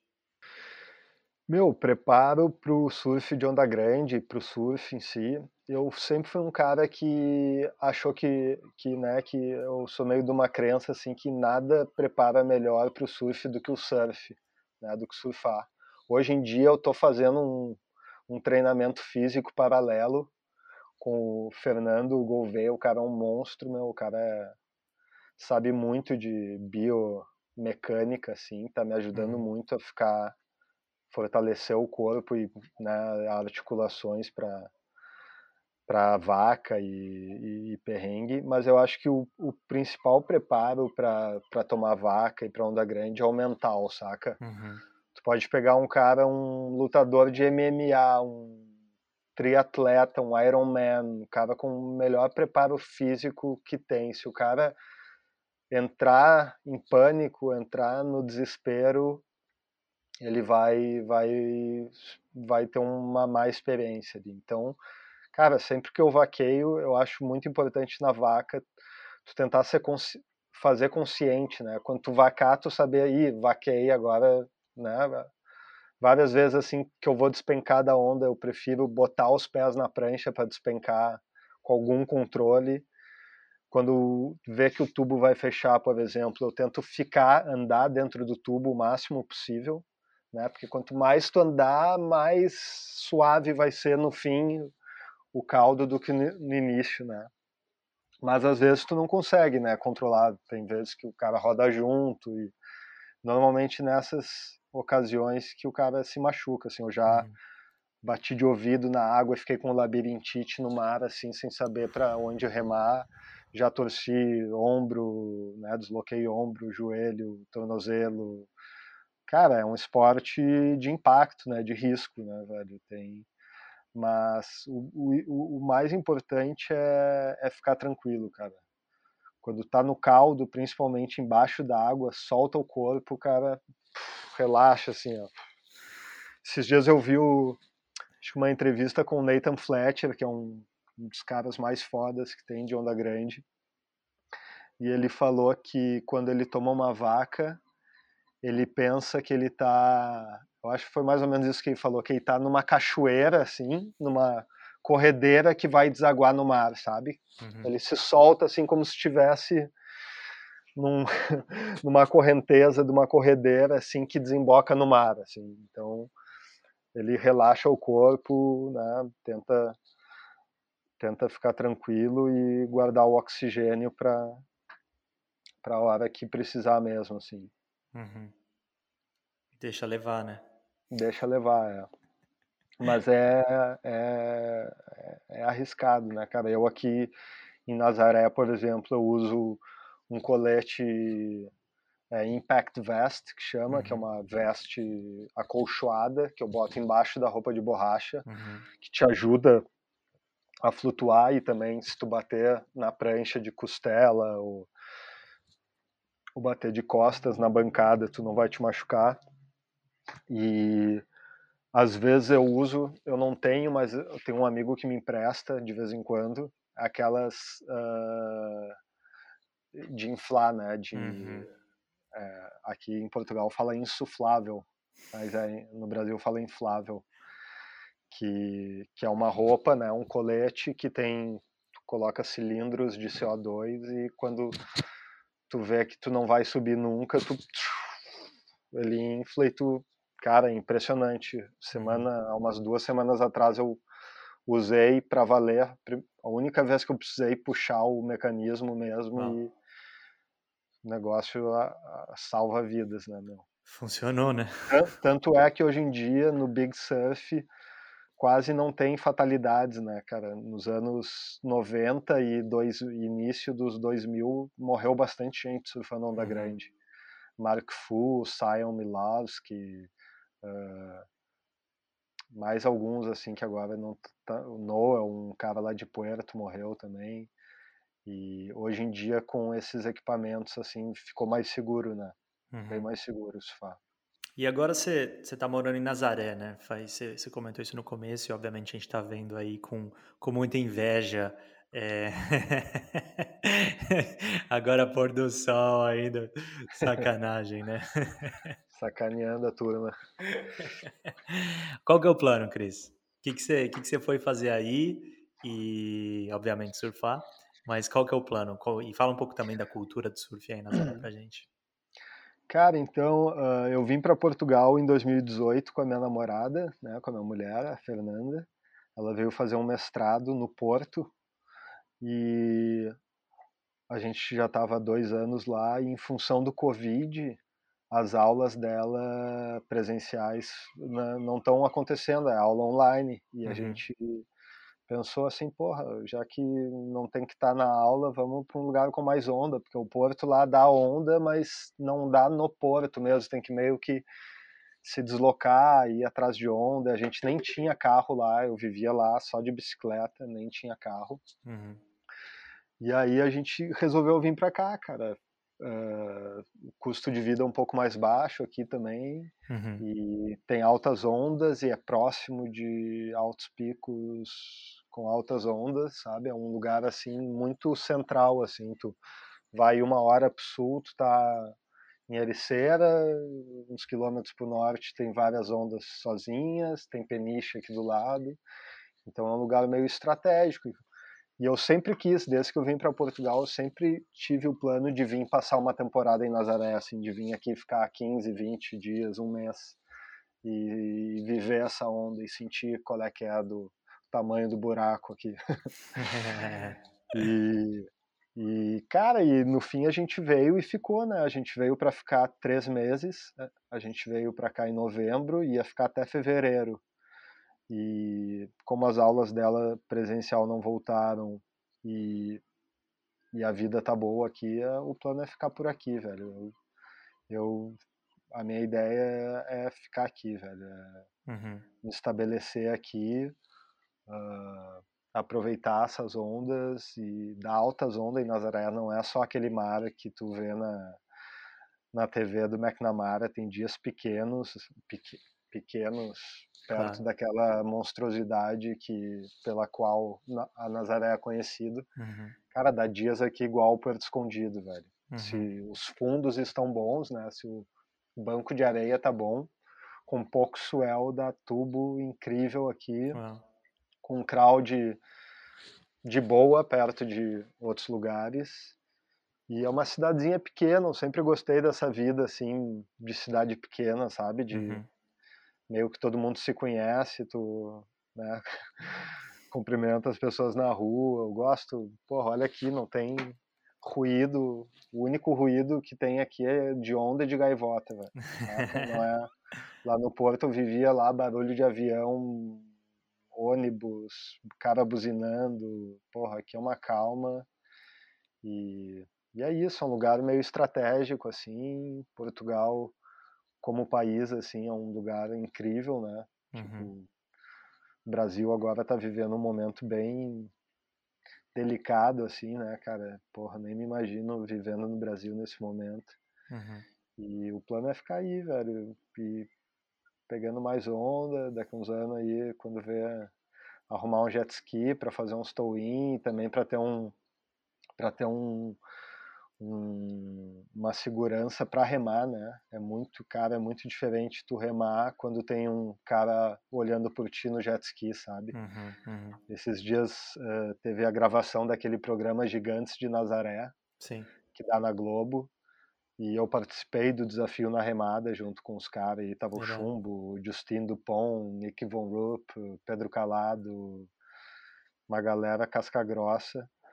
E, porra, com jet ski, tava o alemão de Maresias, o namorado da Justine fa fazendo o rescue ali, cara, tu te solta muito mais, né, velho? Uhum. É outra coisa tu dropar uma onda e saber que tu vai levantar e vai vir um cara ali te tirar do, do, do meio do furacão ali. É, então, a ideia é essa, cara, ficar aqui uhum. e, sei lá, montar algum negócio, dar aula de surf. Tô vendo ainda, né, com Covid agora tá tudo meio complicado. Claro. Eu não sei muito o que, que vai poder ser feito aqui, assim, mas essa temporada aí eu acho que já vai estar tá mais normal e vamos sentir aí, sim. Quando você está falando de onda, onda pequena, né, onda menor em Nazaré, é, quantos pés é isso, mais ou menos? Ou quantos metros para a galera que não, não sabe a conversão? Cara, aqui dá onda de, tipo assim, o mar que eu falei pequeno é de um metrão até três metros, assim, rolam uns dias com tubo, uhum. água cristalina, perfeito, assim, cara, parece mesmo o Porto Escondido, uhum. Fernando de Noronha, Pipeline, mas para isso precisa estar tá bom o fundo. Agora uhum. até tá rolando, ó. Lá embaixo tá rolando uma valinha de meio metrinho perfeita, cara. Os caras tem um, dois, três, quatro, cinco caras ali fazendo a cabeça numa valinha ali. Que era porque o dia inteiro ali só com binóculo, né? Porra, eu, não preciso de nunca, binóculo. Eu nunca surfei aquela onda. A onda que eu olho todos os dias, que eu acordo e durmo olhando, eu nunca surfei, velho. Tu acredita, cara? Sensacional. É que é, é raro dar aquela onda. E hoje de manhã, quando eu acordei, hum. foi um dos dias que eu vi melhor ali, velho. Eu falei, bah, vou se falir. Mas daí tava meio demorado, meio inconsistente. Eu falei, não, vou para outra praia que vai ter mais onda. E fui e tinha mais onda. Irado. Mas... Então essa é uma, uma onda pequena. E o que, que é uma onda grande e o que, que é uma onda gigante? Só pra gente colocar isso em proporções pra galera. Cara, onda grande pra mim é. Fala assim, Nazaré mesmo. Cara, Nazaré, eu acho que de 12 a 20 pés é uma onda grande. Uhum. E acima de 20 pés, 25, 30 pés, aí já é gigante, assim. Uhum. E o mais louco aqui, cara, é que, tipo, eu entrei nos mares remando que no meio da sessão o mar cresceu e tipo assim, teve um dia que eu tava no mar e falei assim, cara, o que, que eu tô fazendo aqui, velho?